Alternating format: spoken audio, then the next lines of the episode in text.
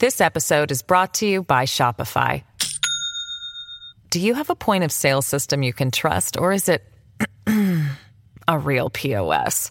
You need Shopify for retail. From accepting payments to managing inventory, Shopify POS has everything you need to sell in person. Go to shopify.com slash system, all lowercase, to take your retail business to the next level today. That's shopify.com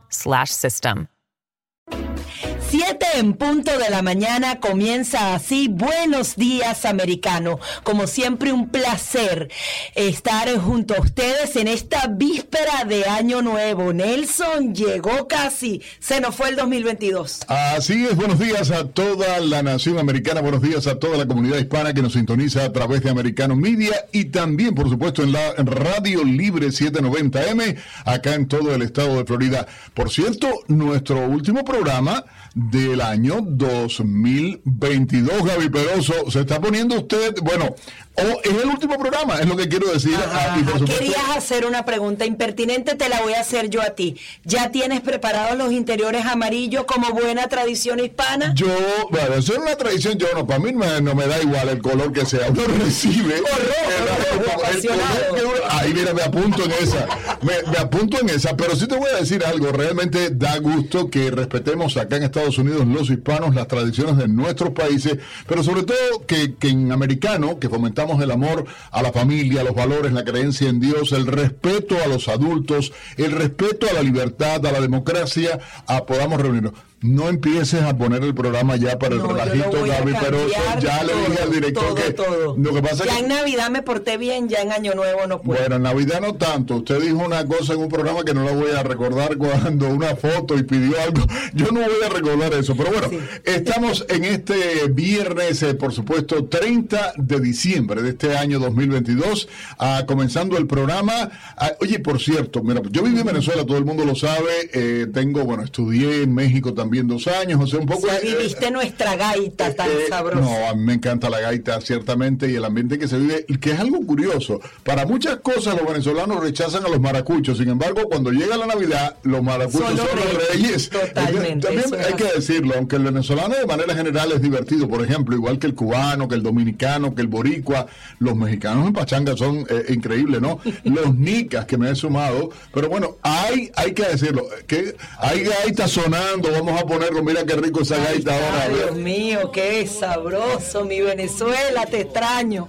Ahora, yo quiero hablar un poco de las tradiciones. Yo soy una de las locas, Nelson, que sale con una maleta y adicionalmente pongo a mis hijos a caminar dos y tres cuadras. Y ahora voy a poner a caminar, que lo hice el año pasado, a mi esposo el belga, a que camine también conmigo, porque los venezolanos decimos que si sales con la maleta, viaja seguro el año que viene y mientras más lejos, más lejos llegas. Yo me llegué hasta Europa porque se me cumplió Yo te voy a decir, Gaby, pero soy este año, gracias a Dios, hemos tenido en Americano Media la posibilidad de estar viajando en Estados Unidos. Hemos estado en diferentes ciudades de la nación americana.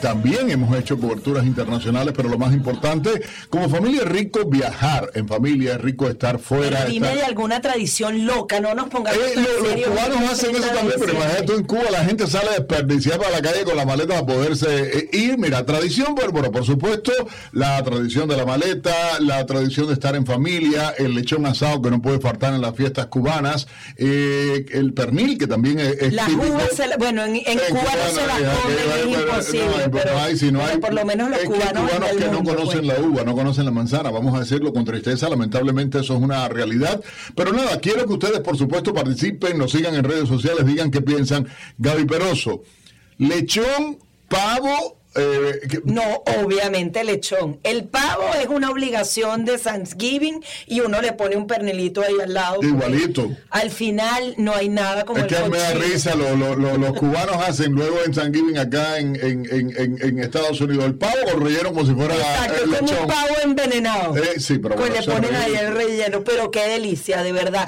Toda la comida. Algo que me gusta de Venezuela mucho el, el, el, ponche crema, ¿entiendes? O sea, que en la crema de le decimos los cubanos, ¿no? Que es una cosa francesa, whatever. A veces lo hacemos casero y de verdad que qué delicia ese sabor. Para nosotros el ponche crema es la marca comercial, pero en casi todos los pueblos de Venezuela. lo hacen así artesanal y de verdad se derrite la boca. Yo compré ahora para la fiesta del 31, compré acá en Miami, ¿entiendes? O sea, para un negocio venezolano, obviamente.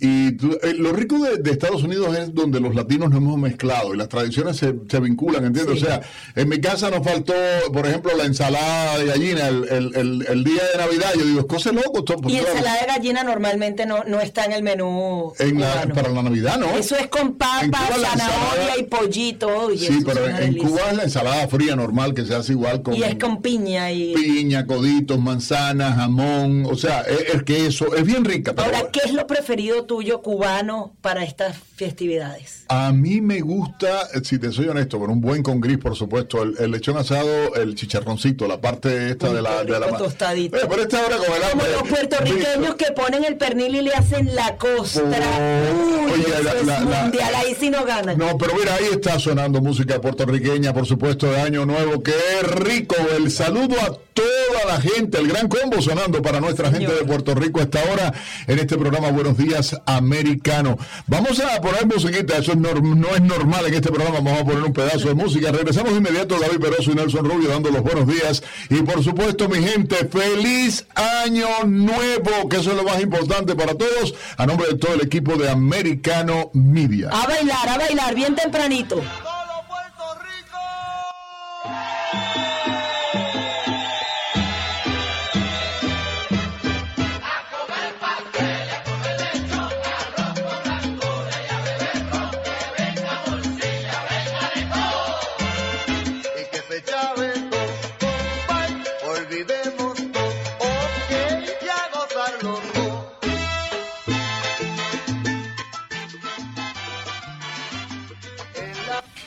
Gaby Peroso, aguántese. Buenos días.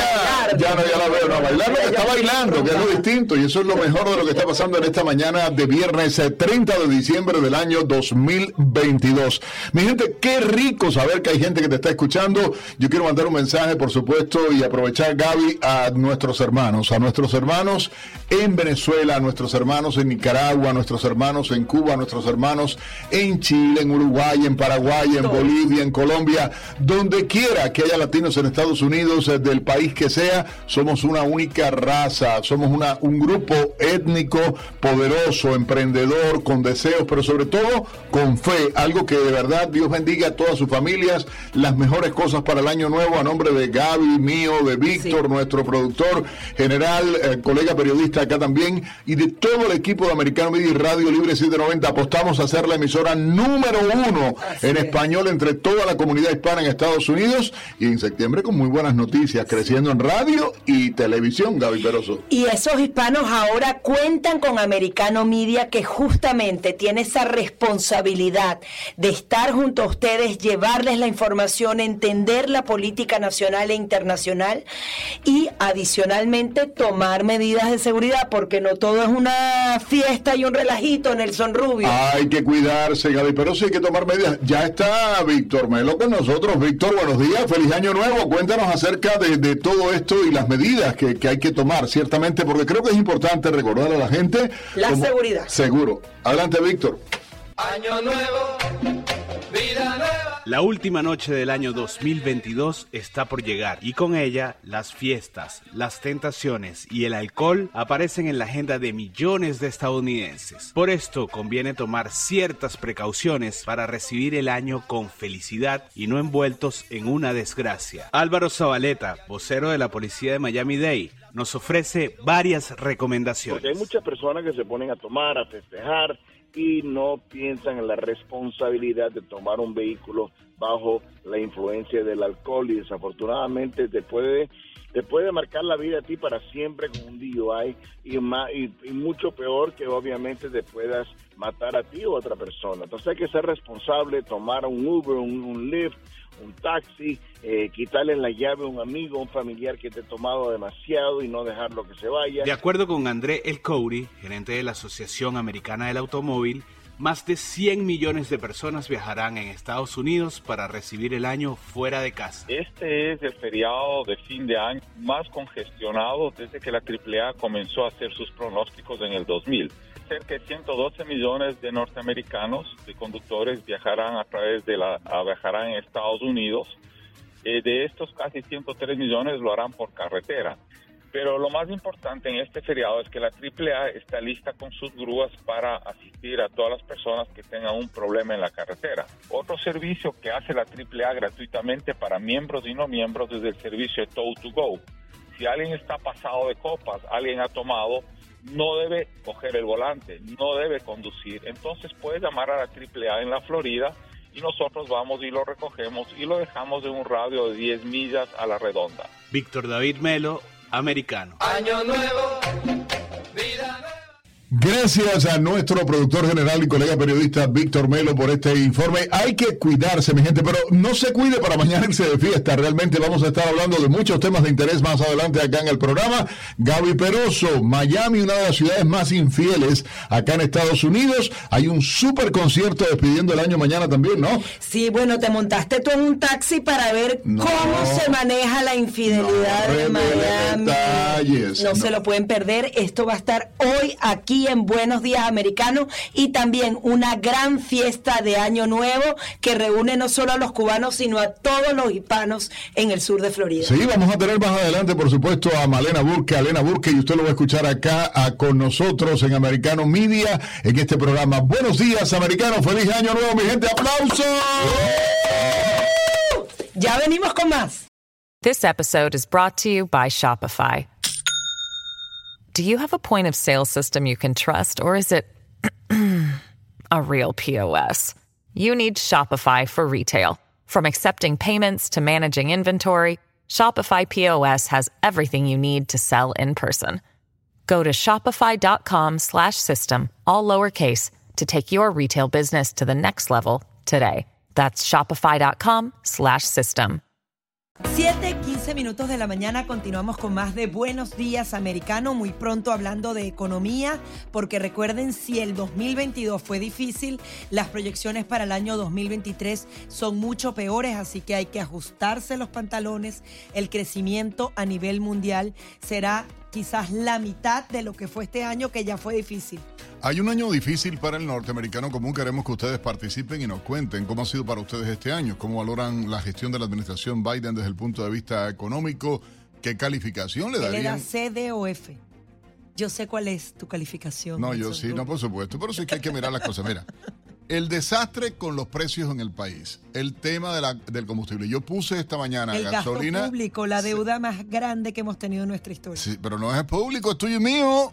Ahora regalándole miles a África al señor Biden porque la solidaridad internacional y no sé qué, entonces la gente acá adentro más eso mismo que, que- que el demonio. ¿Entiendes? Es donde yo digo, es la hipocresía de este gobierno, haciéndose los bondadosos, los buenos y la solidaridad con el mundo. Y dentro de la casa, papá, yo lo decía más temprano en Nelson, candil de la calle, oscuridad de la casa. Con toda la demagogia y el lloriqueo que siempre tienen con el tema de ay, las víctimas, los latinos, ay, las víctimas, los afroamericanos, ay, las víctimas, eh, la comunidad gay, ay, las mujeres, ay, los pobres. Ven acá, papá, pero si sigue regalando miles de millones, que todo eso viene a las espaldas nuestras y de nuestros nietos, porque la deuda esa, ni los nietos de nosotros. va-. Claro, es que es absurdo. Entonces yo digo, es cosa de loco. Los bancos, por cierto, los principales líderes de los principales bancos de este país han salido a decir que terminan el año en rojo, muchos de ellos, y están preocupados por la economía. Vamos con la opinión de nuestra gente, Gaby, a través del 786-590-1623. Hola, muy buenos días. Está usted al aire, adelante. Buenos días, Gaby. Buenos días. Hola. Nelson. Buenos ¿Cómo días. estás? Oye, pues muy bien, gracias a Dios. Tú sabes que cuando yo llegué de Cuba, es una anécdota, yo fui a vivir a California y había un muchachito, un niño amigo de la familia, que los padres no hablaban inglés, pero bueno, ya le estaba en la escuela y todo. Cuando él llegaba con la jefe y los padres le preguntaban, ¿y esto de cosa es? Y le decía, F de fine.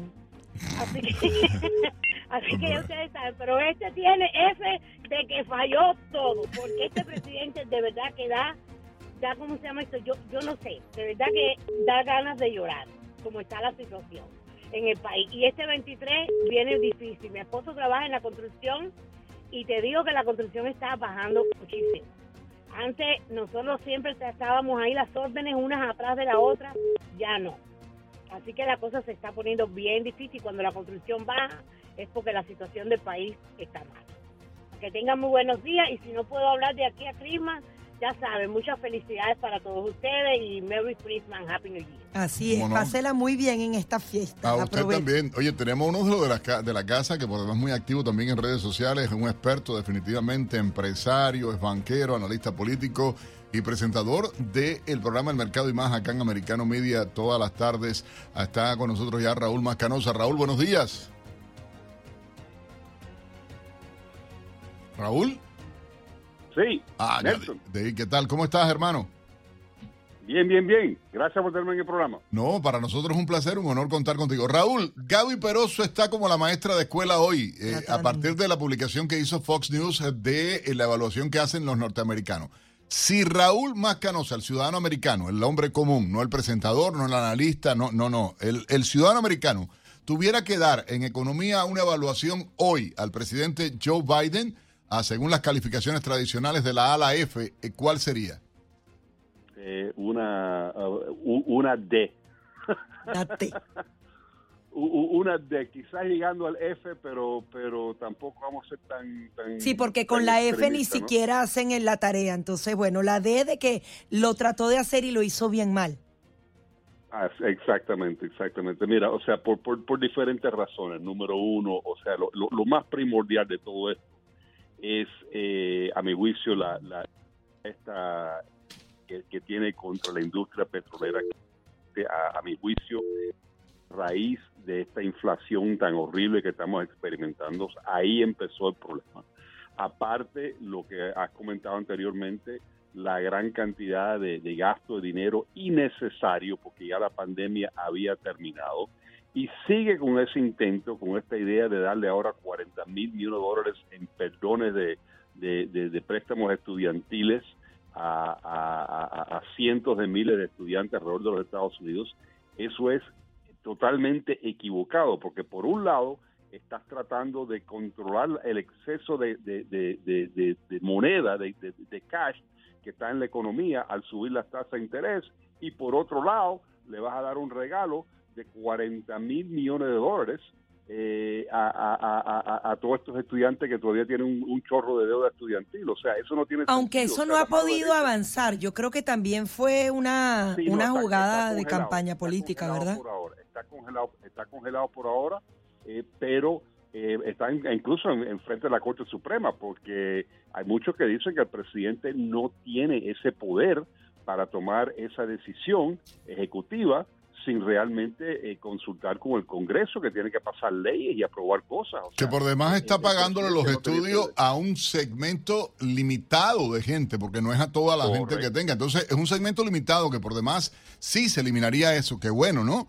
Para cualquiera. Pero ¿por qué tengo que pagar yo los estudios del el hijo de, de otro vecino mío? No tiene sentido, ¿entiendes? Como la otra teoría del aborto y el aborto, ¿por ¿por Nadie le puso una pistola en, el cerebro para decirle, oye, toma este dinero prestado. No, lo hicieron a propósito, querían recibir una educación, no tenían el dinero, firmaron un contrato para repagar esa deuda y ahora dicen que no lo pueden pagar. No, lo siento mucho, señores, en este país hay leyes, si tú te comprometes para hacer un pago, eh, tienes que ser responsable por eso y si no, eh, puedes ir a la bancarrota. Hay, hay otras maneras de liquidar esa deuda sin pedir que el gobierno te lo perdone, que el gobierno lo que está haciendo te, te lo está, te lo está asegurando con el nombre del gobierno, pero al final del día lo que, lo que va a pagar estas cuentas es el contribuyente. Todos nosotros estamos pagando la cuenta por esos 40 mil millones de dólares que quiere regalar ahora.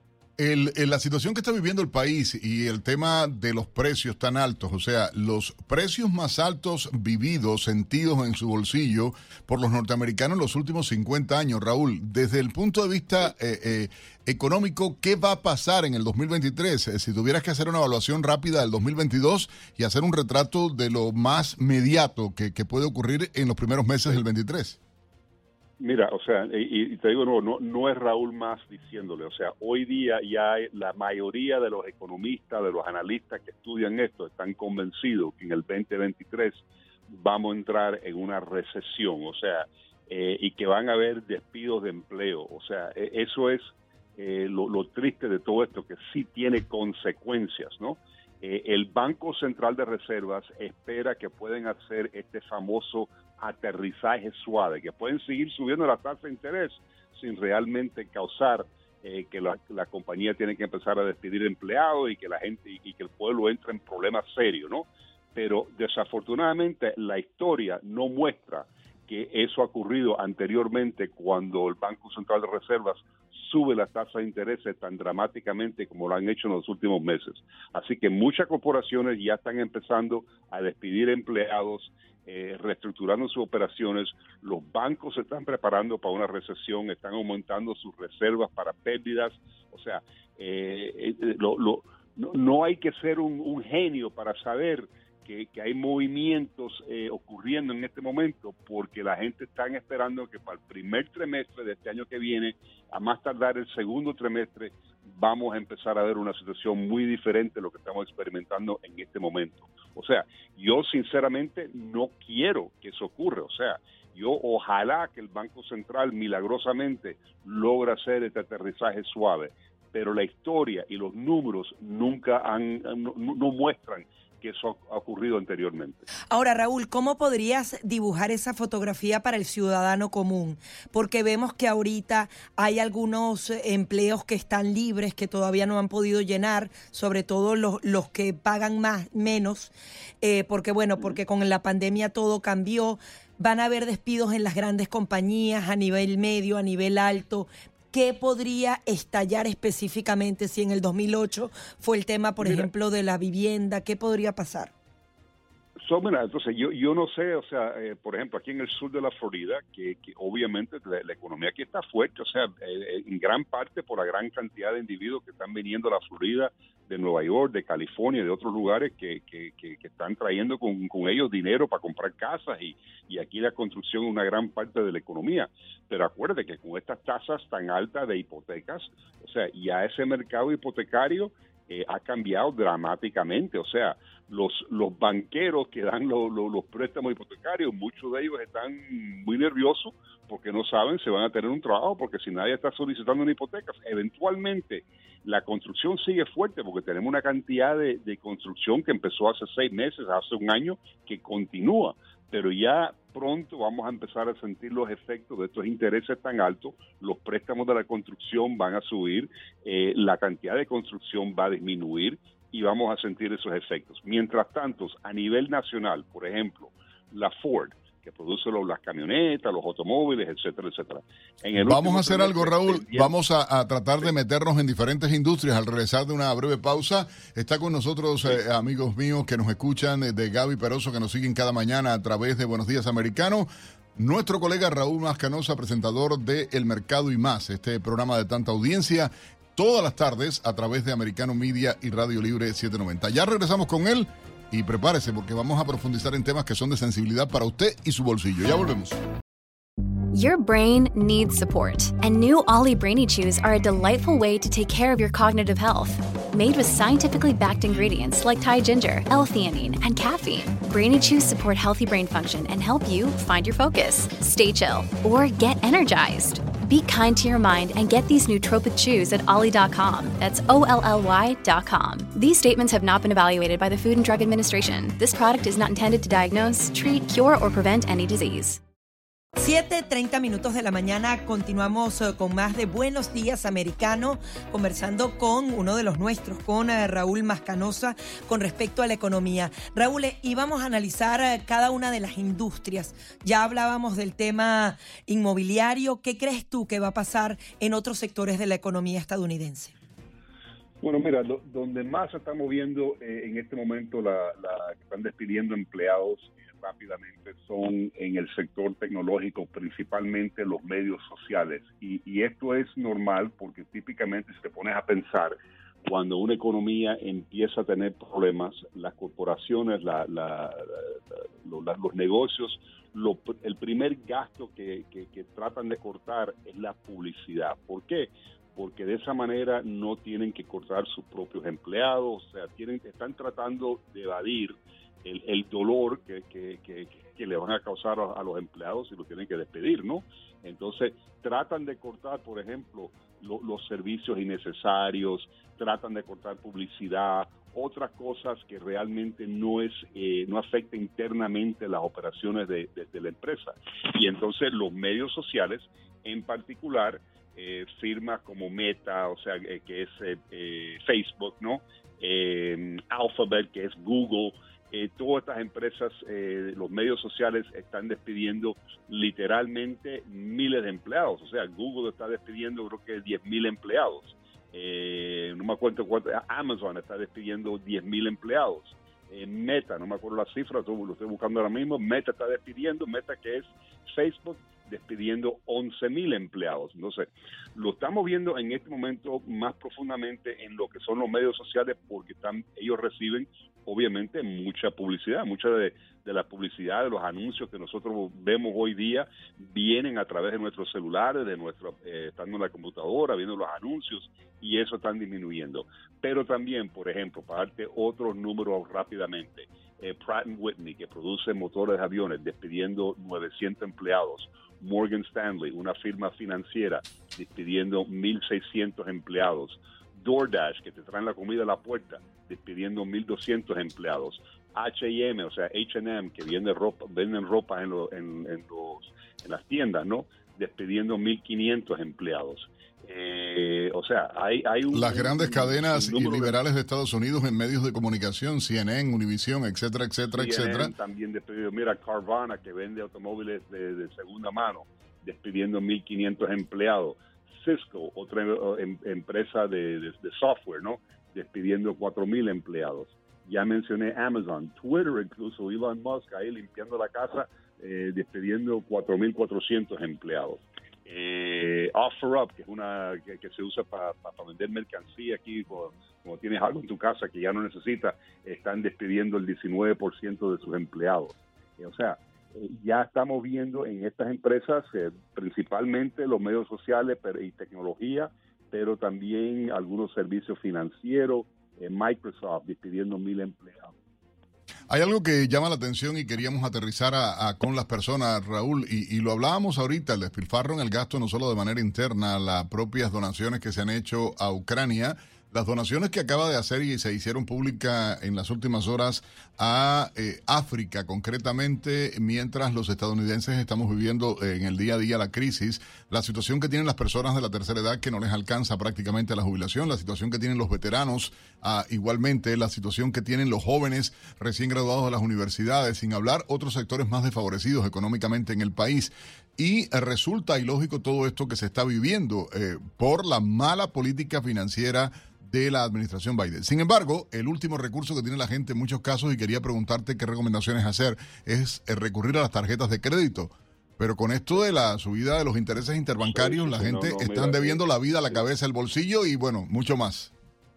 Sí, no, mira, un, un gran error, porque acuérdate que esas tasas de interés han subido dramáticamente. Eh, cualquier tarjeta de crédito hoy día está cobrando a- alrededor de un 20-25% anualmente para cualquier cosa que compra. Así que lo vengo diciendo hace tiempo, durante esta época navideña, por favor, o sea, eh, tenga un presupuesto, trata de fijarte con ese presupuesto, no te vayas a exceder. Acuérdate que aunque tienes un empleo en este momento, posiblemente dentro de seis meses la situación cambia. Eh, mirando lo que estamos viendo, lo que estamos viendo aquí en el, en, el mundo financiero, lo que está pasando con la economía, como te digo, o sea, nadie quiere una recesión. Raúl Más no quiere una recesión. Ojalá que el Banco Central de Reservas milagrosamente pueden hacer este aterrizaje suave, controlar la inflación, pero la, la, la realidad es que las corporaciones, los negocios, igual que nosotros estamos sufriendo con nuestros bolsillos, o sea, oye, tengo que decidir si le pongo gasolina o si compro comida, tengo que decidir que si pago la educación de mis hijos o, hago otro gasto importante, otro otro pago otro, otra cuenta importante. Esos mismos efectos lo están sufriendo las compañías, o sea, lo- los sueldos le han subido dramáticamente, eh, el costo de la materia prima le ha subido dramáticamente.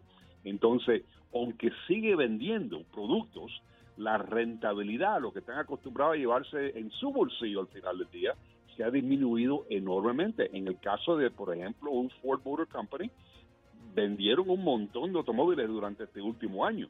pero están ganando la mitad, o sea, la rentabilidad está por la mitad de lo que están ganando anteriormente. Entonces, eh, eh, eso significa que esa corporación eventualmente tiene que reestructurar esas operaciones porque no están cumpliendo con sus obligaciones con los inversionistas, que los dueños de la empresa, los requerimientos tienen que pagar su deuda. Si esto sigue, eh, obviamente van a entrar en unos problemas serios y tienen que empezar a ver por dónde pueden cortar, cortar. Y como te mencioné, inicialmente cortan el presupuesto de publicidad, cortan otros servicios que, que no afectan tanto las operaciones, pero eventualmente tienen que mirar y decir, bueno, también quizás tenemos que despedir empleados, quizás también tenemos que, que, reestructurar, eh, eh, vender esta, esta filial, lo que sea, que, no está produciendo, y ahí es donde empiezan los despidos y empiezan los problemas. Ahora, Raúl, además de pagar deudas, si tienes algún consejo para este 2023, para empezar a ahorrar presupuesto, no sé, ¿qué claves nos puedes dar? Mira, o sea, eh, ahorrar dinero no es tan difícil, o sea, desde el punto de vista de que la gente eh, definitivamente requiere un esfuerzo, pero hoy día hay cualquier cantidad de aplicaciones que te ayudan a ahorrar. Hay, hay productos ahí que, por ejemplo, eh, cuando vas a pagar una cuentita que, que, que, le, haces lo que dicen el roundup, o sea, si te sale la cuenta en, en 22.50, es un programa que tú le pones en tu aplicación, en tu celular o lo que sea, y enseguidamente eh, paga 22 dólares, pero esos centavos te lo ponen en una cuenta de ahorro. O sea, hay, un montón de novedades que existen, eh, programas financieros que te ayudan a ahorrar. Eh, y, yo le sugiero a todo el mundo, por lo menos, tratar de ahorrar quizás un 5% como mínimo de lo que recibe de su, de su sueldo, ponerlo en una cuenta de ahorro para tener una fuente de fondos en caso de una emergencia, si, si te quedas sin trabajo, por lo menos tener para pagar uno o dos meses de alquiler, si es posible. Eso es lo, que todo el mundo debería tener para que no estén con ese apretón si, si, si se encuentra con una situación difícil, ¿no? Eh, y, y, yo sé que no es fácil, pero eh, tampoco es difícil dado la tecnología moderna que existe hoy día, todo el mundo puede revisar sus cuentas bancarias en el Internet, online, hay estos diferentes programas que te ayudan a ahorrar, establecer metas, eh, ver realmente su, situación. Otra cosa muy importante, y esto sí le sugiero a la gente, deberías ahora al final del año chequear todas sus cuentas, particularmente las suscripciones que uno tiene, porque la gente pierde el control de eso. Y cuando vienes a ver, estás pagando por una suscripción por algo que ni lo estás utilizando y se te había olvidado por completo porque lo hiciste hace un año. Pues sabes que cuando empiezas a sacar los cálculos de esta suscripción y este otro pago y esta otra cosa, realmente representa dinero real y aunque sean 30, 40, 50 dólares, oye, si estás en esta situación tan difícil que estamos experimentando hoy día, esos 30, 40, 50 dólares ayudan enormemente. Así que deberías revisar todas tus cuentas bancarias ahora al final del año, mirar particularmente esas suscripciones, esas, esas eh, el, el, cable, el televisión por cable, lo que sea, diferentes cuentas en lo cual uno sin mucho sacrificio realmente puede cortar esas cosas y ahorrar ese dinero en vez de que te lo siguen cobrando mensualmente en la cuenta y a veces ni te das cuenta que te están sacando ese dinero del bolsillo. Raúl, debemos estar eh, preocupados con esta deuda pública nacional, la más profunda y grande en toda la historia, más de 31 billones de dólares. Debemos como cuánto, como 70 mil cada uno. Una cosa insólita, ¿no? mucho, mucho más, o sea, mucho más. O sea, yo creo que la cifra ya está casi en alrededor de 200 mil dólares o algo, o sea, eh, por persona. Estamos hablando de, 30, de 31, 31 eh, billones, en inglés 31 trillion, una suma extraordinaria, una, cima que, una, una cifra que ya representa casi el 130% de, de todo el Producto Interno Bruto de los Estados Unidos durante un año. Típicamente en, en, los países emergentes, cuando tienen más deuda de lo que producen durante todo un año un país, eso es cuando se empieza a devaluar la moneda, empiezan a entrar en problemas, hay que reestructurar la deuda, pero nosotros tenemos la suerte de vivir en los Estados Unidos y el dólar sigue fuerte y sigue siendo la moneda de referencia, así que tenemos la flexibilidad de endeudarnos hasta las nubes prácticamente. Muchísimas gracias, qué preocupación, pero qué buen análisis. Muchísimas gracias. Raúl Mascanosa, presentador del mercado y más de aquí de Americano Media y obviamente analista, eh, analista económico. Ya venimos con mucho más. Continuamos con más de Buenos Días Americano y ahora vamos a hablar de la realidad, de la nueva realidad que se avecina para Venezuela. Recordemos que la comunidad internacional ha venido bajando el acelerador, las críticas al régimen de Nicolás Maduro, a pesar de que nada ha cambiado en esa nación, a pesar de que han cerrado más de 100 estaciones de radio, siguen las violaciones a los derechos humanos, los presos políticos continúan detenidos, no ha habido ningún tipo de amnistía general, una cantidad de condiciones que no se cumplen en Venezuela, sin embargo, se está presionando porque se lleguen a sentar y se establezcan al menos una bases mínimas para unas elecciones libres y justas. Vamos a darle la bienvenida a Laura de Rosas. Ella es internacionalista y jefa editora de The Freedom Post, justamente para hablar de esa reunión que se dio en París. Recordemos que se esperaba que nuevamente se sentaran en México. Finalmente el presidente eh, Emmanuel Macron de Francia le dijo a Nicolás Maduro que lo invitaban a este diálogo de París y ver justamente esa fotografía en donde Jorge Rodríguez, uno de los principales ejecutores de esos crímenes de lesa humanidad, esté sentado como una gran autoridad frente al presidente de Francia, al de Argentina y al de Colombia. Es una imagen impactante, pero parece que va a ser una nueva era de Maduro y tenemos que pasar la página a los venezolanos qué debemos hacer y qué debe hacer la comunidad internacional. Muchísimas gracias, Laura. Perdona la introducción tan larga, pero son eh, bastantes elementos en juego, porque esa reunión justamente con miras a las elecciones presidenciales de 2024 podría ser beneficiosa, tomando en cuenta que el tema de cómo se ha venido desarrollando los últimos dos años no han dado los resultados esperados. Eh, obviamente habría que mover el juego, dar algún tipo de estrategia distinta pero obviamente esto también duele a muchos venezolanos que esperan que hayan condiciones eh, reales. Se habla de que se podría dar una amnistía general también se habla de que Alex Saab, quien es el principal testaferro de Nicolás Maduro, podría ser liberado con esa excusa de que se trate de un diplomático, aunque la semana pasada se dieron a conocer algunos detalles de cómo ellos falsearon la Gaceta Oficial de Venezuela. En Venezuela existe un documento que justamente da cuenta de lo que se va emitiendo diariamente. Si hay algún tipo de resolución de la presidencia, alguna nueva ley, ellos lo hacen a través de la Gaceta Oficial. Bueno, ellos al parecer falsearon esa Gaceta Oficial, pero la Gaceta Oficial, la que realmente se produjo aquel día en donde Alex Saab no era diplomático venezolano, estaba en los archivos nacionales de Estados Unidos y es por eso que se logra desmentir esta información. Ahora sí, vamos a darle la bienvenida a Laura de Rosas, internacionalista y jefa editora de The Freedom Post. Laura, quería tu impresión con respecto a esta reunión que se llevó entre Jorge Rodríguez y los líderes del mundo. Nicolás Maduro realmente ganó esta batalla frente a la comunidad internacional? Hola Gaby, gusto saludarte. Sí, en efecto, nosotros estamos viendo cómo la comunidad internacional está ayudando a que se pase el proceso de tiranía a una democracia imperfecta. Venezuela no se arregló, se está normalizando el caos y ahora no solo a nivel nacional, sino también con la ayuda internacional. Este nuevo diálogo es distinto a los otros diálogos. Este nuevo diálogo, como lo vimos, tiene garantes internacionales de alto nivel como por ejemplo Emmanuel Macron.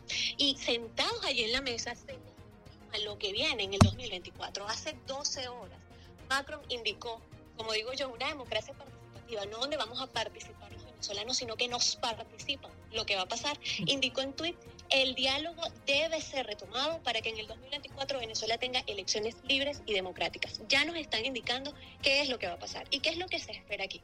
Número uno, se esperan diligentes y próximas votaciones, y porque se vota, no se elige. Y la comunidad internacional entonces aceptará como legítimo al ganador.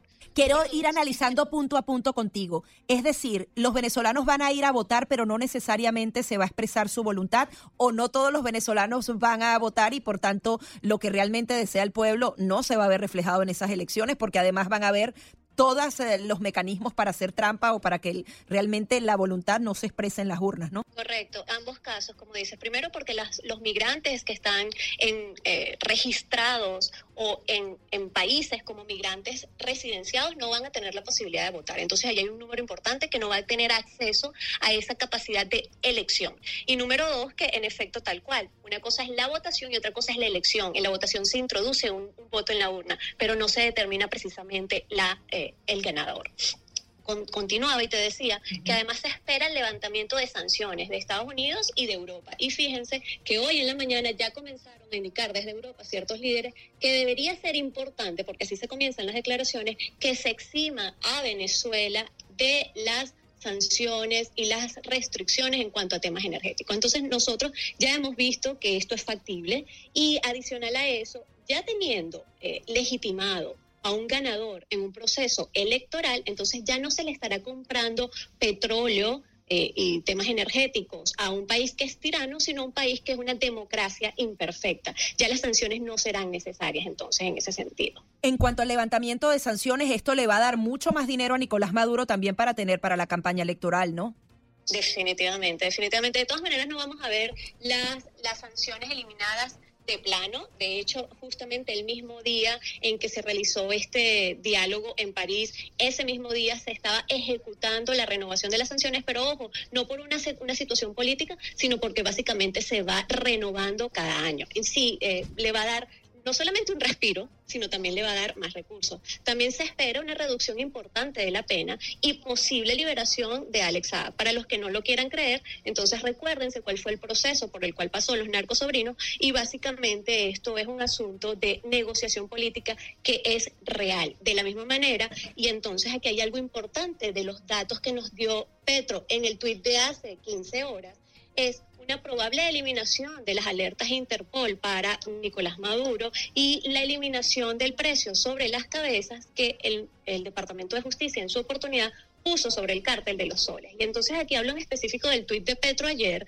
porque lo dijo muy claramente. Yo propuse desbloqueo y amnistía general, lo cual es un pacto de convivencia para las elecciones y después de ellas. Quien no se recuerde o quien no lo tenga presente, la amnistía es una ley de olvido. Es decir, es la posibilidad de impedir en un periodo de tiempo el enjuiciamiento penal. Y eso es lo que ya se está planteando. Ahora sería una amnistía general para justamente todos los secuaces de Nicolás Maduro y él que tiene un precio por su cabeza por casos en donde pretendían de inundar de drogas a Estados Unidos, pero no necesariamente una amnistía general para toda la oposición, porque recordemos que Jorge Rodríguez y, bueno y todas estas personalidades hablan de políticos presos y no de presos políticos, es decir, ellos podrían seleccionar a quién eh, eh, volverle a habilitar, por ejemplo, un Capriles Radosky que vuelva a la mesa, pero no necesariamente Antonio Ledesma pueda volver al país. ¿Cómo ves tú esa supuesta amnistía general? ¿A quiénes van a escoger y a quiénes no? Y del lado del oficialismo pareciera que los escogen a todos y quedan liberados, ¿no?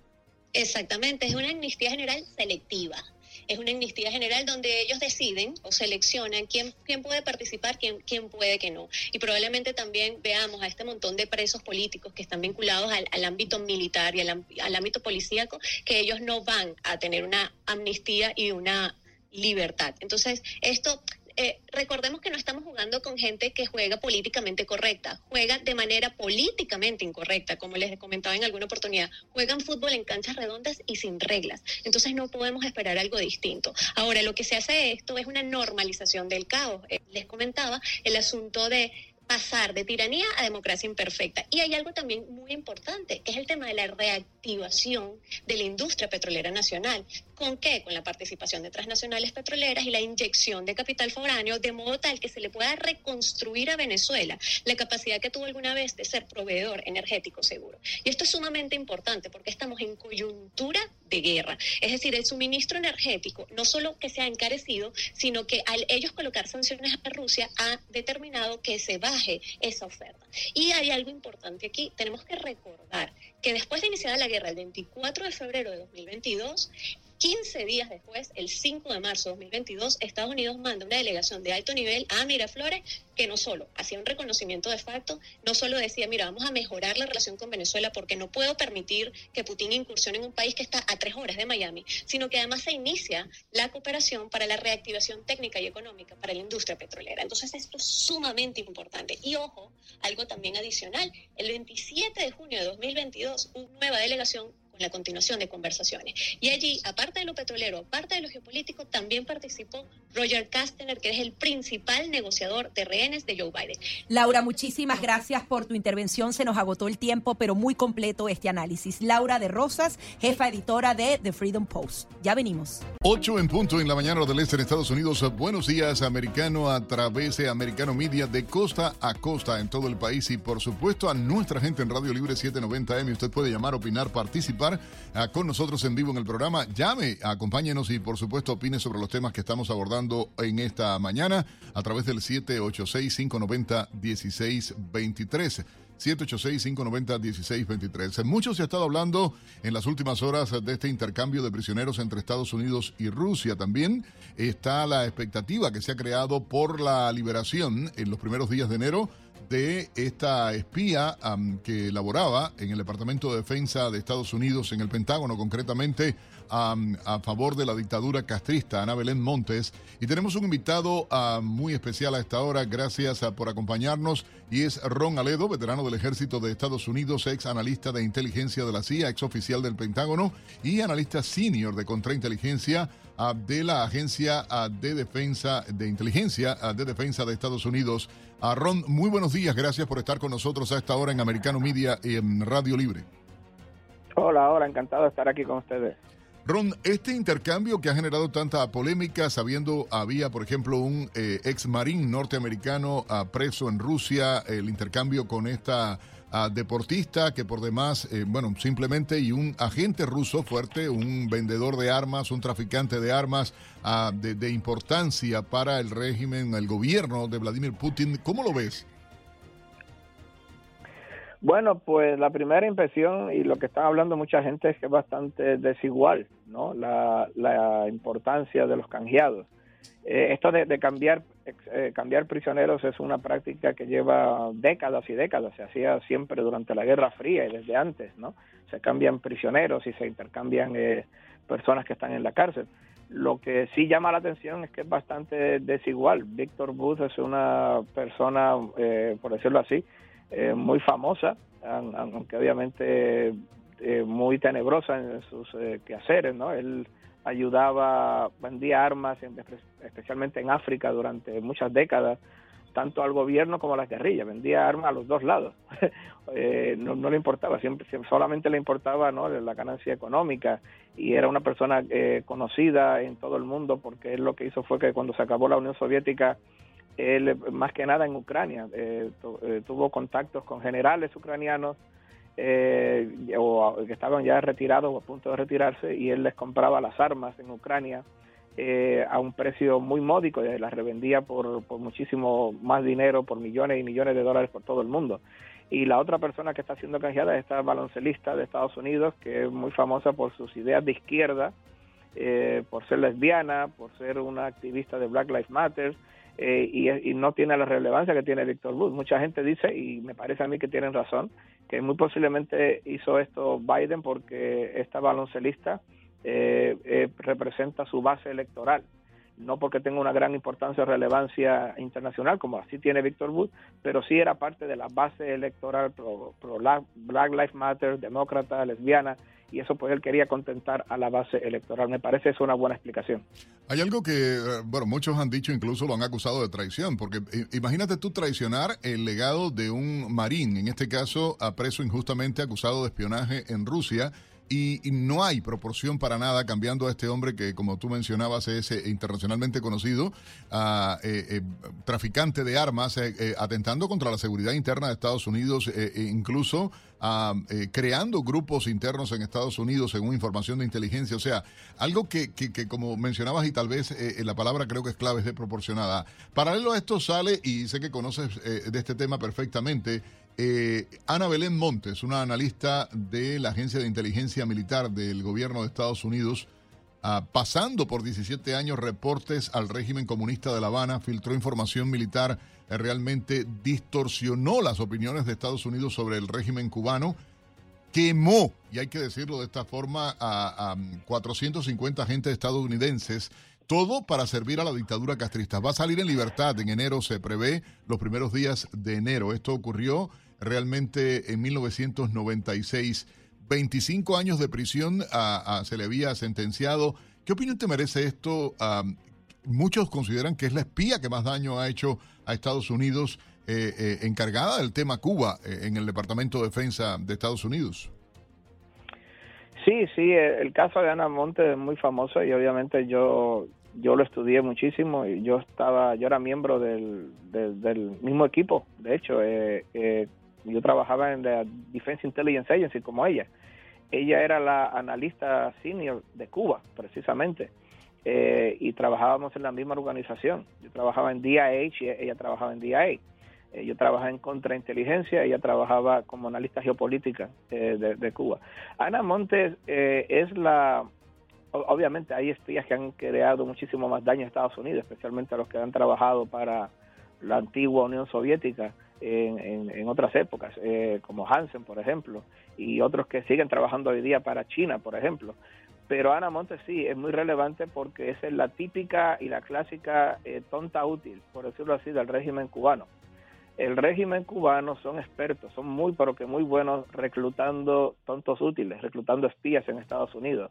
Ellos usualmente lo que hacen es que reclutan eh, estudiantes universitarios izquierdistas, los que nosotros llamamos Social Justice Warriors, eh, woke, eh, University Students, y lo hacen usualmente en Washington, D.C., en el área de Georgetown, George Washington University, George Mason University, etcétera, porque saben que si los reclutan hoy, en 10 o 15 años muchos de estos estudiantes van a ser funcionarios del gobierno, especialmente del Departamento de Estado, eh, que son donde los más izquierdistas y más liberales y más eh, eh, naif, eh, eh, tontos útiles van a trabajar, no al Departamento de Defensa, esos son los menos.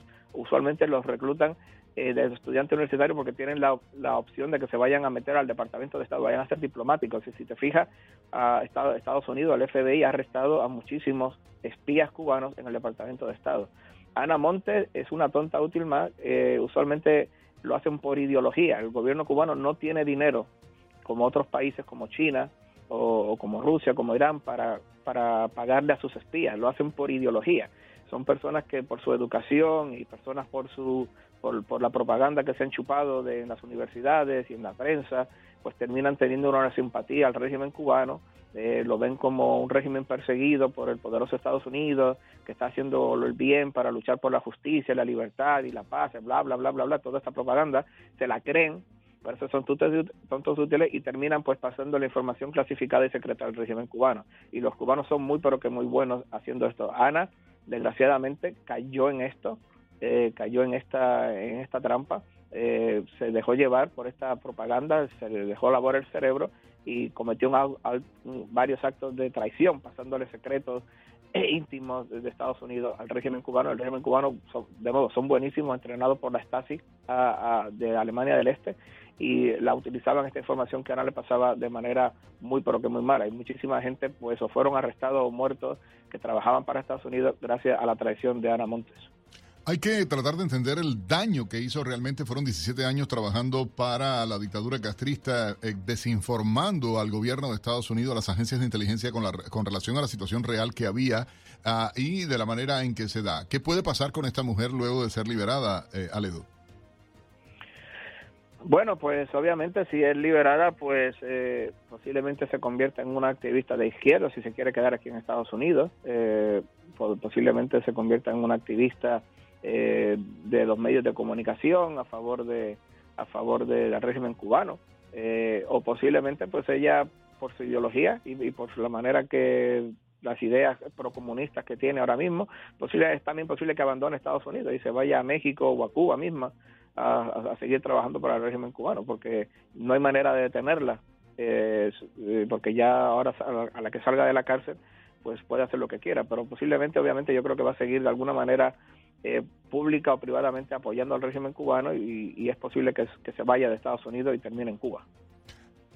Este tipo de debilidad en el sistema de inteligencia norteamericano, este tipo de actuación eh, realmente eh, de la actual administración, porque hay que decirlo realmente, uno ve los casos recientes, las supuestas investigaciones contra Donald Trump, la, eh, los escándalos que se dieron con la campaña de Hillary Clinton, uno ve el tema ah, realmente de- del invento de la trama rusa, ahora tú ves que coincidentemente liberan a este tipo, a- eh, eh, que, que es... eh, aberrante ver este tipo de cosas que están ocurriendo. ¿Está débil el sistema de inteligencia actualmente norteamericano? ¿Consideras que hay debilidad o es una cuestión política mal manejada?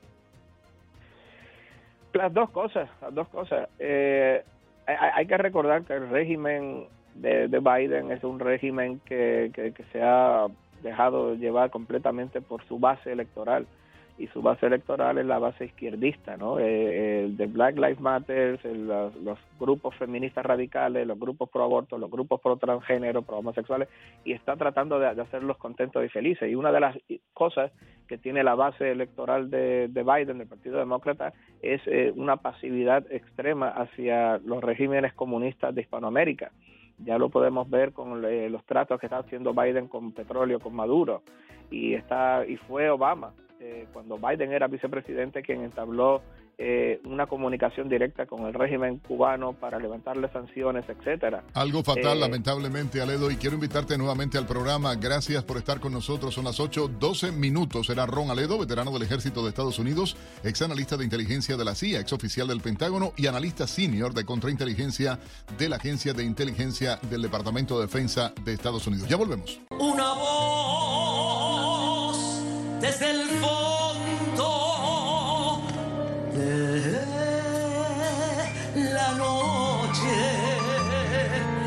que melodiosa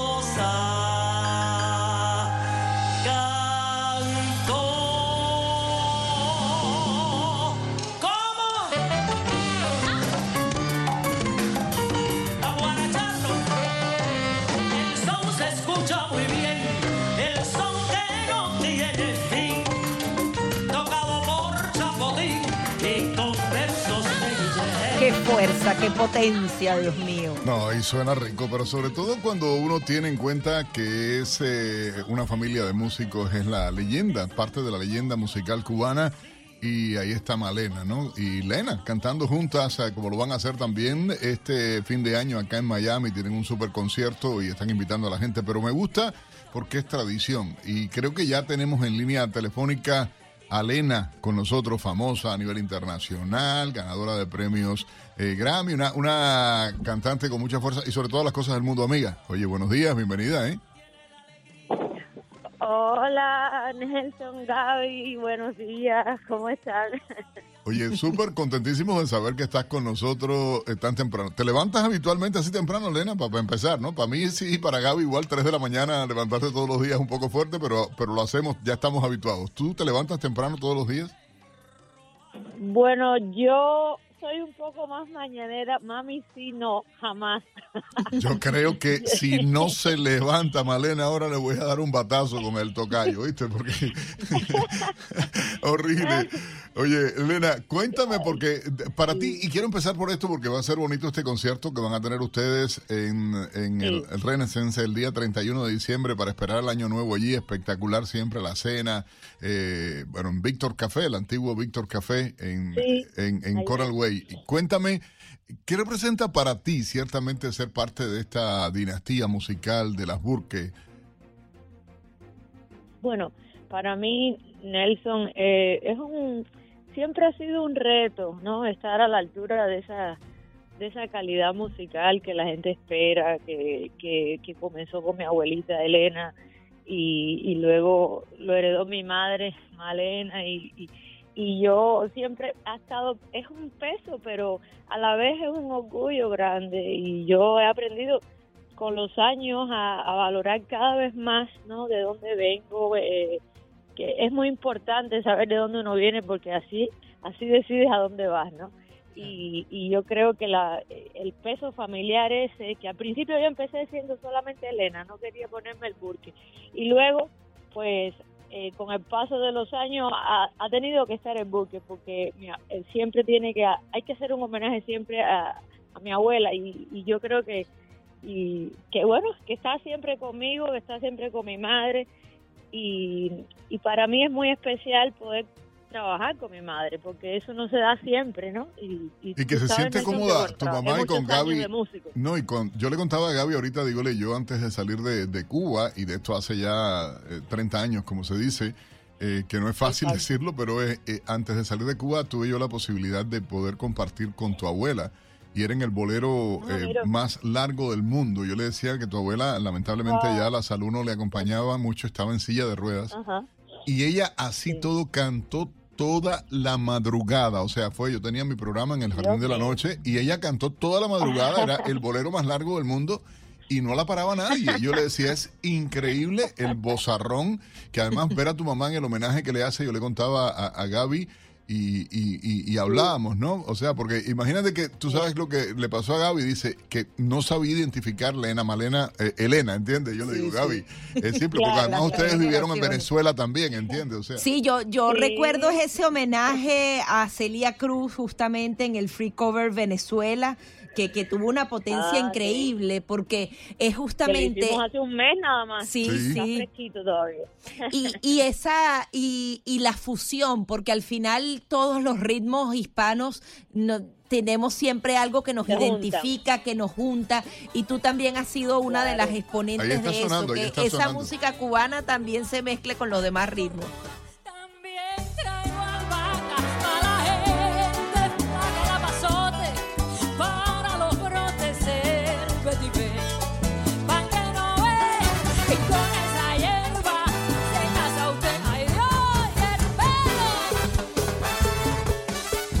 Rico suena, Lena. ¿Verdad que tú Lena sorprendes? La invitada especial del Free Cover de Venezuela No, en este increíble. homenaje a Celia Cruz. eh, ocurrido en octubre de 2022. Cuéntanos cómo fue eh, eh, ese encuentro. Bueno, fue ya con algunos de los músicos, todos ellos son de Maracaibo, Free Cover, Venezuela es una banda. Puro maracucho, maracucho. establecida. Sí, puro maracucho. Entonces ahí ellos están siempre haciendo homenaje a sus ídolos, a la gente que más sonó en Venezuela, a la gente que marcó pauta, ¿no? En, en diferentes géneros musicales, desde la gaita hasta la salsa, el merengue, de todo. Y entonces pues quisieron empezar a, a- a internacionalizar un poco y, y, por supuesto con, con quién mejor comenzar que con la guarachera de, de Cuba para el mundo, nuestra Celia, y para mí fue un gran honor que me llamaran para hacer ese homenaje, la verdad. No, que el video está espectacular, o sea, hay que verlo porque fue tan gozón, debo decirlo de esta manera. Es un video, tú te divertiste mucho haciéndolo, ¿no? Yo, yo debo contarles a ustedes que... Imagínate, Sí, fue en dos tomas nada más eso, aquí en, un, en Homestead, en una finca que se llama Montpetit Garden, y eso fue así de una, dos tomas. Yo, fíjate que yo dije, ya se acabó, y me dijeron, Sí, "Sí, dos ya". tomas, pero un millón de visitas en YouTube alcanzaron. O, o creo que ya está por encima de eso. estamos- sí. Ya está por encima de eso, así que que lo vea todo el mundo, todos los oyentes de ustedes para que para que siga escuchando ese homenaje. ¿qué vamos a ver, Lena, en este concierto de ustedes el día 31? Bueno, eh, es un panorama, yo creo que mami eh, se, le ha- se le pegaron las sábanas o algo porque no. No sale, No le- me le está- yo, yo la voy a llamar la más tarde. esperando. La voy a llamar más tarde porque digo, oye, qué clase de barco. Esta, esta hora sí es fuerte para mami, porque Ah, está sin voz, me dice nuestro productor Lena, que tu mami está sin voz, que anda medio ronca. Ah, sí, porque pasó una gripe de estas violentas que, que anda por ahí. Mm, Mira, entonces vamos a hacer una, es un paseo por diferentes, justamente, diferentes géneros musicales. Va a haber, va a haber parranda venezolana, va a haber merengue, Uy, va a qué haber rico. salsa, va a haber son, guaguancó, de todo un poquito. Y por supuesto las congas cubanas que no pueden faltar. Entonces eh, es un paseo por distintos compositores, desde Matamoros hasta, no sé, René Toussaint, cosas de distintos géneros. Y, y, to- y la particularidad es que vamos a estar juntas todo el tiempo. O sea, en unas canciones yo le hago los coros a mami, en otras ella me los hace a mí, pero vamos a estar desde el principio hasta el final juntas en el escenario. Oh, o sea, súper, ¿no? como si fuera... No, tú, tú le has hecho, tu mamá se siente muy cómoda. Ah, Yo quiero decir algo, porque todo el mundo dice Lena, la, la cantante, y bueno, la ve acompañándose del piano, pero es que Lena es pianista concertista, ella estudió piano. Lo, la- la- lo- lo que ella estudió fue realmente como eh, pianista y, y- igual, o sea, Lena es más joven obviamente que, que yo y, y me da mucho gusto decir que, que me dio placer verla crecer, eh, ¿entiendes? O sea, ella y un grupo de muchachos que estudiaba juntos, de verdad, y, y- y le quiero mucho, le tengo afecto porque sí, porque yo digo que son de esas gentes que, que para los cubanos, por ejemplo, marcan la historia y ella y, y uno asocia los grandes nombres de la música cubana, los grandes compositores con la familia Burke, un César Portillo, a Marta Valdés, Claro. eh, todos estaban siempre con, con tu abuela, con tu mamá, entiende que además ver a tu mamá es la reencarnación de tu abuela, una cosa impresionante, entiende. Cuando yo digo a veces, eh, digo, parece que, que, que, que Elena bajara y estuviera cantando ella. Sí, siempre está ahí al lado de mami y, y siempre se le hace su homenaje, ¿no? A, a veces can- cantamos una canción u otra, pero siempre le hacemos homenaje para que siempre las nuevas generaciones no, no, no olviden que hay una música cubana muy bella que se hizo en la voz de, de la señora Sentimiento, mi abuelita Sí. Elena. Entonces eso eh, es importante mantener el legado y, y bueno, mi madre lo ha hecho y yo tra- trato de hacerlo también donde quiera que voy, en cualquier país, que, que es importante eso, ¿no? Mantener las raíces. Lena, no me quiero perder ese espectáculo. Por favor, danos más detalles, dónde comprar la entrada, cuándo, dónde, por qué ir a- para ese. Es por teléfono, eso es por teléfono, mira, Ujú. es en, eh, eh, se llama Renaissance de Gable, va a ser en el 3240 Southwest eh, 32 Avenida, ahí justo frente al Club Azúcar, es Ok. del lado del, del lado de acá. Eh, eso, el 305 445 1313. Repítelo otra vez. 445 305-445-1313. Ahí, ahí se hacen las Va a haber cena y concierto y todo lo demás, ¿no? Todo por un mismo precio. eh, entonces, el bar abierto con las bebidas premium, con todo lo que las pitos, las matracas, todas esas cosas de, Muy- de fin de año. y las uvas y todo. Y, y bueno, pues el show de nosotras dos, que ya tú sabes, Nelson y para Gaby, que, que no ha ido en vivo, que esto se sabe cuándo empieza, pero no se sabe cuándo Yo sé que Uy, sí, esas son las que me gustan a mí. Buenísimo, ya Oye, Elena, gracias. Sí, no, no, ella sí, ya, ya Gaby estaba, anotó el teléfono y todo para que sepas, ¿oíste? Así que seguramente por allá va y nos embullamos. Oye, 8, 27 minutos. Gracias, Elena, por acompañarnos. Gracias muchísimo, de verdad, por estar con nosotros en Buenos Días Americano y los artistas latinos sonando, por supuesto, también en Americano Media y Radio Libre 790 AM. Ya volvemos. El taxi y los Uber se han convertido en el medio de transporte preferido por los infieles. Uno de cada tres mayamenses reconoce haber visitado uno de estos moteles de la discreción y el placer. Me han contado, gente que ha estado una pasada. Y además la discreción es impresionante. ¿Por qué crees que los infieles eh, eh, utilizan más los taxis y los Uber, por ejemplo? La discreción es, es, es fundamental. Y por otra parte, pues eh, no hay fisuras. Es decir, tú cuando vas con tu coche particular te pueden pasar mil cosas. Te pueden multar. pueden, eh, se te puede estropear el coche. Entonces ahí ya tienes que dar explicaciones. En un taxi es difícil que pase nada. Y además es un transporte puerta a puerta. que no hay ningún otro transporte que, que sea tan ajustado a sus necesidades como el taxi. ¿Te han pedido alguna vez que des una vuelta más larga o que cojas por otra vía?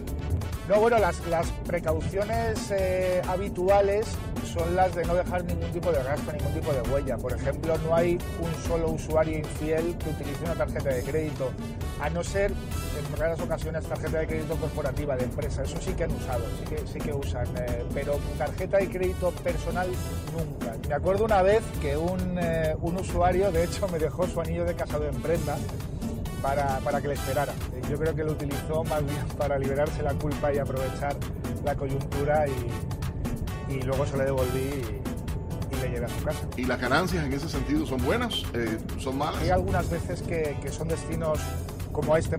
Normalmente incluso te piden que les esperes una hora o, o algo más para luego traerles. Cuando montan infieles en el taxi hay una cosa muy curiosa y es que dejan buenas propinas. En cierto modo es como si estuvieran pagando en tu silencio. Infiel, ¿cómo se te ocurre que ahora vas a Y que no me digan en la esquina que eso a mí me mortifica. Que no me voceen en la esquina. Eso mira a mí me mortifica. Nelson Rubio de verdad que qué cosa tan buena adentrarse Ajá, en el mundo de los infieles. Hay Eso está de más. Tú sabes lo que es que paguen por el silencio. Es como una limpieza moral que hacen ahí. No, pero mira, es que es el tema realmente, y es una información que, que salió publicada, las ciudades de Florida con más casos de infidelidad eh, son Orlando, Miami y Tampa. Y alguien conversando me dijo, este taxista, am, Daniel se llama, ¿entiendes? Dijo, no, pero mira, está pasando esto, pasa, digo, bueno, este es un, Claro, un reportaje espectacular para poder hablarlo, porque eh, eh, se da esto, ¿no? Estos meses que cuando comienza el invierno son los meses donde más matrimonios hay en Estados Unidos. O sea, la gente se casa en esta época para Claro. después ser infiel. Eh, Gaby Peroso, Gaby Peroso. Mira, y es. Mira que yo entré en entre Por los eso te digo, ¿cómo del- vas a decir eso? Otoño-invierno. Lo cierto es que, no sé si es por el frío, porque cuando llega esta temporada, y según una investigación que se ha hecho en 20 ciudades de Estados Unidos, realmente, eh, y se hizo en 20 ciudades, lo digo, hay 70 millones de personas eh, que habitualmente, escucha esto, son infieles. Vamos mejor a hablar con una especialista al respecto. Vamos a darle la bienvenida a Viaris Rodríguez. Ella es médico con especialidad en psiquiatría y bueno, ella también aborda el tema de las dependencias eh, y la terapia familiar. Buenos días, doctora. Bienvenida a Buenos Días Americano. Buenos días, Gaby. Buenos días, Nelson. Buenos días, Estados Unidos. Para mí es un honor eh, que me escuchen allá. Eh, realmente están tratando un tema que es real, un tema que ha existido. Eh, siempre hubo infidelidad, siempre hay y siempre habrá. El tema de la infidelidad es algo que convive con nosotros, pues no es más que el contacto que tiene una persona, un contacto sexual o emocional con alguien que no es su cónyuge, que con alguien que no es su pareja social, dígase su novio o su esposa, su esposo. Eh, Me ¿Eso tiene impacto en ambos sexos, eh, eh, doctora? Ah, ¿Tiene eh, impacto en ambos Dime. sexos? O sea, tanto hombres como mujeres, ah, ¿es normal la infidelidad en, los, en ambos casos? Sí, mira, me, me llama la atención ese ese reportaje que ustedes hicieron antes era más común en el hombre. Aún es más común en el hombre, por supuesto, pero ha aumentado de manera significativa la infidelidad en la mujer. Y eso tiene mucho que ver con el empoderamiento femenino, con la eh, la fortaleza económica que las mujeres tenemos actualmente y realmente eso nos da libertad. Eso ha aumentado bastante la infidelidad femenina sin lugar a dudas. Y es bueno describir que hay dos tipos de infidelidades. Está la infidelidad sexual y está la infidelidad emocional. Y las dos son peligrosas y dañan Es mucho. más infiel sexualmente. El hombre es más, pero la mujer más emocionalmente. Sí, se habla de que aproximadamente un 80% de los hombres son infieles sexuales. O sea, no invierten sus emociones, simplemente la parte sexual. Sin embargo, la mujer es lo contrario. La mujer busca esa, esa otra persona que le dé afecto, que le diga qué bonita estás, que, que, qué bello te queda ese pelo de esa forma, etcétera, etcétera, porque la mujer es más emotiva, más emocional que el hombre, biológicamente. Eso no tiene nada que ver ni siquiera con cultura, sino que nuestro cerebro está diseñado para ser más emotivas. Ahora, en los dos casos se puede romper el matrimonio, Eh, o sea, cómo se comporta ese tema, porque creo que también para el hombre es mucho más difícil perdonar una infidelidad, o eso es un mito. No, es así, para el hombre es más difícil y eso tiene mucho que ver con la cultura, con las eh, con, con los valores. El matriarcado, que ha eh, eh, en la comunidad latina, el matriarcado, la estructura de No, el madre, mujer. machismo sería. No, no, no, no, no, no, no, la doctora me da razón. El hombre, el hombre por el, el machismo es una cosa, ok. Pero el que es el machismo que no resultado, se que es el- eso. perdón, pero el machismo es el resultado de la educación que dan las mismas madres. Las Eh, sí. eh, Sí, ahí de es donde hecho, está. la- la madre desde chiquito, pero, "Ay, pero este el te- niño que doctora, tiene el hombre novias". siente más temor, y tú utilizaste, Gaby, esa palabra, el hombre siente más temor, la estabilidad, la familia, los hijos, la mujer, aunque tú busques otra cosa en otro lugar, eh, tú dices, esta es mi casa, este es Sí, mi... ese- las- esas son las pequeñas iglesias, pero esta es mi catedral. Sí, ya Así está. la eso dicen es. en. Doctora, y por ejemplo, diga eh, indicadores de infidelidad, por ejemplo, el cambio de hábitos, ¿qué, puede eh, eh, evidenciar eso? Por Exacto, para que te des cuenta y estés pendiente, que no te lo hagan. Ay, Bueno. Bueno, lo primero es, obviamente, lo que acabas de decir, cambio de hábitos. La persona comienza a hacer cosas que regularmente no hacía. Si llegaba eh, regularmente a las 7 de la, de la noche a su casa, llega a las 10. Doctora, ¿tiene más trabajo? ¿Por qué usted va a pensar que es infidelidad? El hombre tiene más trabajo. Ah, no, no, no. pero No significa que es exclusivo. También el cambio del ánimo. La persona no tiene que ser hombre, también mujeres. Qué bueno. O sea, ese- la doctora es de las mías, ¿entiendes? Sale defendiendo eso. Bien, doctora. son- Entonces también está el cambio del ánimo, eh, la irritabilidad por cualquier cosa. ¿Y qué le, qué le pasa a esta mujer que por cualquier cosita, algo que no lo hacía? Ojo, hay que destacar que las mujeres cambiamos de ánimo mensualmente por un tema hormonal. Pero eh, conocemos a nuestra pareja y sabemos cuando ese cambio ya es algo que llama la atención, cuando es un cambio diferente. Esto puede también ocurrir, ese cambio de ánimo. También comienzan, por ejemplo, a guardar ese celular, a tener ese celular como si fuera eh, una caja fuerte, a cambiarle claves, etcétera, etcétera. Es bueno que se sepa. El tema del celular es algo personal. A mí me gusta decirle siempre a mis pacientes cuando van, doctora, que él no me permite revisarle el celular. No debe Usted ser. no tiene La que revisarle el privacidad porque eso es de él. Claro, tiene que haber respeto al espacio eh, y la confianza, sobre todo. Por supuesto, por supuesto, pero tú sabes que cada pareja, cada matrimonio tiene su propia dinámica y que y hay parejas, hay matrimonios que están acostumbrados a la infidelidad, inclusive que la fidelidad, la infidelidad les funciona. Uno dirá, ¿cómo va a ser? Sí, la Pues mujer que ve al otro lado y es así. No, no, no, que se acostumbran y que en, en algunas ocasiones vienen de familias infieles y buscan el mismo patrón en la familia que van a crear. Entonces, imagínate dos personas que vengan de una mujer que venga de, de una de un seno familiar que es, es Disfuncional infiel, donde la infidelidad se asuma, claro. Claro, al final Bueno, hay muchos indicadores, normal. doctora, ciertamente que, que hablan de esto. Nos quedan 30 segundos apenas, pero pueden aparecer cosas.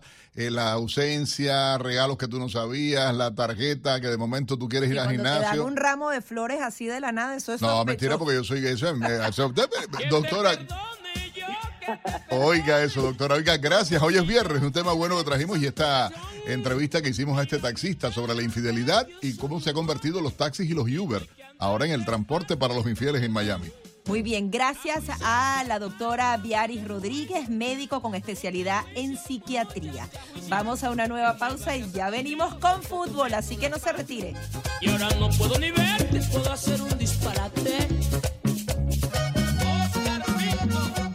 8.45 minutos en la mañana y nuestro equipo de producción y gracias quiero dar a todo el equipo por supuesto a esta hora por ya logramos. Tenemos en línea telefónica Gaby al doctor Ariel Fraga abogado especializado en derecho procesal civil y familiar también bueno en inmigración. Y sobre todo este tema que llama la atención a tantísima gente y es esta nueva ley de nietos y el paso que hay que dar para poder sacarla cómo es a quienes beneficia Doctor Fraga, gracias por estar con nosotros en Americano Media en todos los Estados Unidos de costa a costa a esta hora y a través de Radio Libre 790 en el sur de Florida. Buenos días. Doctor Fraga.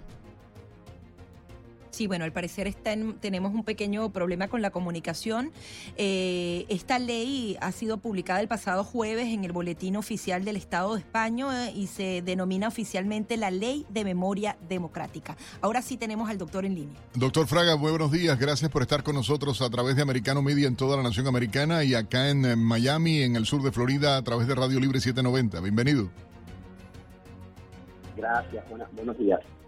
Doctor, ¿a quiénes aplican para esta ley, esta ley nueva, la nueva ley de nietos? eh, ¿A quiénes impacta? ¿Qué países ah, pueden eh, aplicar a ella?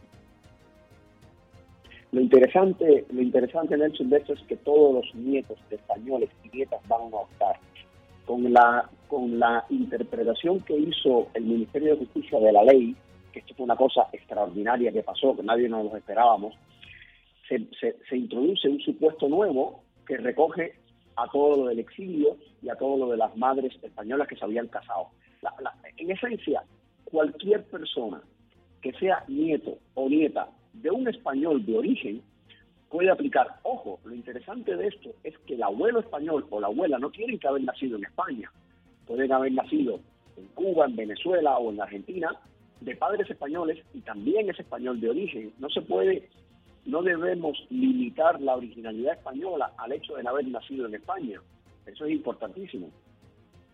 O sea, el, el, eh, la persona que su papá nació en Cuba, pero es hijo de españoles, ¿aplicaría para poder estar eh, eh, o, o acogerse a esta ley de nietos actualmente? De hecho, hay, hay un eslabón más. Hablamos del nieto, el hijo, por supuesto, el hijo de español siempre puede aplicar. Aquí hablamos del nieto, del español que emigró. Pero claro, si el que emigró fue tu bisabuelo, pero ya mi abuelo nace en Cuba, hijo de un español, con lo cual nació español, yo como nieto de un abuelo nacido en Cuba, de padres españoles puedo optar, y mis hijos también. O sea, hasta una Eso tercera generación. No, no, y hasta la cuarta. La cuarta, exacto, ¿no? Ahora estaba mirando, digo, la cuarta, o sea, después del, del, del, del, del- del bisabuelo, por decirlo. Eh, eh, es increíble, ¿no? Esta posibilidad que existe ahora. Inclusive, hasta el tataranieto, e inclusive el hijo de los tataranietos, y te explico por qué. Si yo soy el bisnieto del español emigrado, del que cogió el barco y se fue a Cuba o a Venezuela, pero ya mi abuelo que nace en Cuba o que nace en Venezuela, nace español porque su padre era español, y yo, yo puedo optar por esta ley, pero si yo opto por esta ley, que soy el bisnieto, mis hijos mayores de, de 18 años también podrán optar, y los hijos de estos, por lo cual nos trasladamos hasta los hijos de los tataranietos, en ese caso. Wow, increíble, doctor. Doctor, eh, ¿ya se puede hacer algo? ¿Las personas pueden hacer algún tipo de gestión? ¿Pueden hacer algún tipo de trámite? ¿O, o hay que esperar a que entre en vigor definitivamente la ley? No, no, la ley ya está en vigor. Ajá. Lo que pasa es que no todos los... Esto es interesante. La persona que vaya a aplicar por esta ley, lo primero que tiene que saber es dónde está. Porque si está en España, aplica aquí directamente en el registro civil. Pero si está afuera, una cosa es donde tienes que presentar el expediente y otra cosa es quién te va a resolver tu expediente de nacionalidad. Por ejemplo, si yo soy venezolano y estoy en Miami, vivo en la Florida, yo tengo que presentar mi expediente en el Consulado de España en Miami. Y el Consulado de España en Miami remitirá mi expediente al Consulado de España del país donde yo nací, en este caso a Venezuela. Y es Venezuela el que va a resolver. Ahora bien, ¿esto qué significa? Que lo primero que tenemos que saber es si ya los consulados están abiertos. Por ejemplo, en Miami ya está abierto, Caracas ya está abierto, La Habana, por ejemplo, no está abierta todavía, México, el DF está abierto. Por lo cual, lo que hay que acercarse al Consulado de España del país donde vivimos, tenemos que presentar el expediente para solicitar la cita previa. Pero, pero es importante que no nos apuremos, no presentemos el expediente por, por correr, porque como presentemos mal el expediente con algún documento sin, sin estar apostillado, con algún error en algún nombre o algún apellido, una vez presentado nos van a dar un mes para arreglarlo y como en un mes no lo arreglemos, nos cierran el expediente. Por eso es importante presentar los expedientes bien desde el principio. Doctor, en, en el caso de, de los cubanos, usted decía, no está abierto el consulado en La Habana aún. Ah, ¿Tendría que igualmente el cubano que, que lleva acá, por ejemplo, 30 años, 20 años, 10 años o un año, que llegó recién y, y tiene eh, ese historial de abuelos o bisabuelos españoles, ah, ¿cómo procedería, por ejemplo? Pues la regla de competencia es la siguiente, es lo que le explicaba. Ya. Usted tiene que presentar el expediente, usted tiene que presentar el expediente por el Consulado de España del país donde vive. Ese expediente se va, se va a mandar al Consulado de España del país donde usted nació. Por ejemplo, un cubano que lleva 30 años en los Estados Unidos, pero que nació en Cuba, va a presentar en Miami, pero lo va a resolver en La Habana. Ahora bien, sus hijos, si nacieron en los Estados Unidos, el expediente se queda en, los- en Miami, no va a La Habana. Solo van a La Habana aquellos expedientes de, de las personas que han nacido en Cuba. ¿Me explico? Ya. Y, pero en el caso de cubanos, por ejemplo, que el propio régimen eh, cubano no le permite entrar a, a la isla, ¿cuál sería en ese caso el procedimiento? No, pero aquí no interviene, aquí el gobierno cubano y el gobierno venezolano no intervienen para nada. Recuerden que esto es una ley española. Ya. Y cuando yo digo, y cuando yo digo, No hay que hacer ningún proceso presencial, hay, hay que hacer algún tipo de, de gestión presencial para este tipo de procedimientos. la solicitud tiene que ser presencial. Luego el expediente lo mandan al consulado de España del país donde tú naciste, pero solo al consulado de España.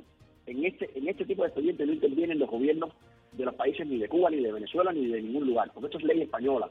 Quien resuelve es el cónsul español en el país donde tú naciste. Doctor, ¿hay algún tipo de procedimiento, algún tipo de, de- de- historia, por ejemplo, o, material, información a la que puedan acceder las personas que usted, eh, tal vez es de las personas que más conoce de este caso? Yo estaba mirando en la internet la página suya de su bufete en España y, y- y- y lo vi recientemente acá en la televisión local también explicándolo, pero yo lo- le decía a mis productores, bueno, lo que queremos nosotros, Gaby y yo, es tratar de tener información, porque como usted decía, hay venezolanos, hay mexicanos, hay argentinos, hay cubanos que están en esa situación. ¿Cómo pueden acceder a ustedes para tratar de buscar información? ¿Existe esa posibilidad? Mire, hay dos maneras de informarse. La más, la más común es a través de la web de los consulados españoles. El de Miami, el de Nueva York, depende de donde tú estés. Si estás en Nueva York y eres venezolano y estás en Nueva York, pues tienes que presentar en Nueva York. Lo ideal sería que te, que te que abran la página web del consulado. Lo que pasa es que, ojo, ahí es la información general, no la información de tu caso. Para saber información de lo que tú necesitas, tienes que ver un abogado. Tienes que ver un abogado que te diga, oiga, mira, sí, la información general es esta, pero yo quiero saber en qué supuesto aplico, porque hay varios supuestos. No solo están los nietos, también aplican los hijos cuyos padres se hicieron españoles en la pasada ley de memoria histórica. Claro. La documentación varía, la independencia del supuesto. Hombre, lo ideal es que puedas contar con un abogado que, que- que experto en esto, que lo puedas localizar y, y- y verlo. Nosotros lo, lo que hacemos es que vamos a Miami cada mes. Ahora estaremos del, del 5 al 16 de diciembre en la oficina de Miami, ahí en, en el mismo edificio del Consulado de España, en la octava planta. Pues ahí damos, damos reunión, tenemos reuniones con los clientes que quieren saber de la ley y le explicamos.